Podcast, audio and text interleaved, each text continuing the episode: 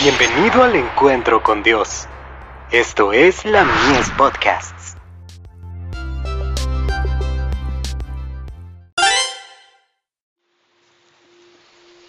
Recibiréis poder. Desarrollo del discernimiento espiritual. Pero el hombre natural no percibe las cosas que son del Espíritu de Dios, porque para él son locura, y no las puede entender, porque se han de discernir espiritualmente Primera de Corintios capítulo 2, verso 14. Las joyas de la verdad que habían permanecido esparcidas sobre el campo de la revelación, desgraciadamente fueron sepultadas por los dichos y mandamientos de las tradiciones humanas, a tal punto que la sabiduría celestial quedó prácticamente olvidada. Satanás ha tenido éxito en hacer creer que los hombres han conseguido grandes logros. El Señor Dios, creador de todo, dio el Evangelio al mundo a un costo infinito.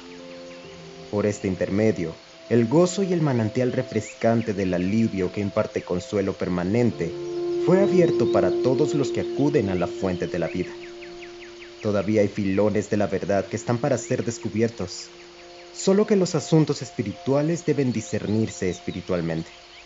Las mentes entenebrecidas con el mal no pueden apreciar el valor de la verdad que está en Jesús.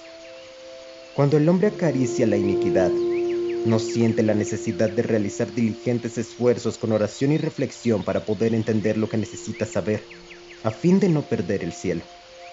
Por tanto tiempo ha permanecido bajo las sombras del enemigo, que su concepción de la verdad se asemeja a la observación de un objeto visto a través de un vidrio ahumado e imperfecto. Por eso lo ve todo oscuro y pervertido. La visión espiritual es falible y no confiable para los que tratan de ver en medio de la penumbra por haber dado las espaldas a la luz.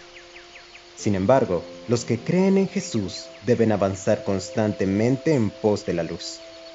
Tienen que orar diariamente para recibir la luz que emana del Espíritu Santo, para que ella brille sobre las páginas del libro sagrado, a fin de que puedan comprender las cosas que pertenecen al Espíritu Divino. Necesitamos confiar sin reservas en la palabra de Dios. De otra manera estaremos perdidos. Las palabras de los hombres, por importantes que parezcan, no tienen el poder de hacernos perfectos ni habilitarnos para toda buena obra. Que Dios os haya escogido desde el principio para salvación, mediante la santificación por el Espíritu y la fe en la verdad.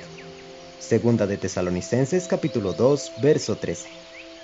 Este texto revela los dos agentes que se unen para salvar al hombre, la influencia divina y la poderosa fe viviente que poseen los que siguen a Cristo. Mediante la santificación por el Espíritu y el creer en la verdad, llegaremos a ser colaboradores de Dios. The Review and Herald, 1 de diciembre de 1891.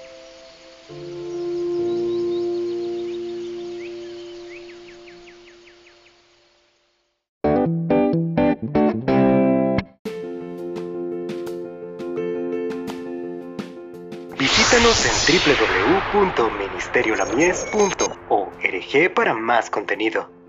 Dios te bendiga.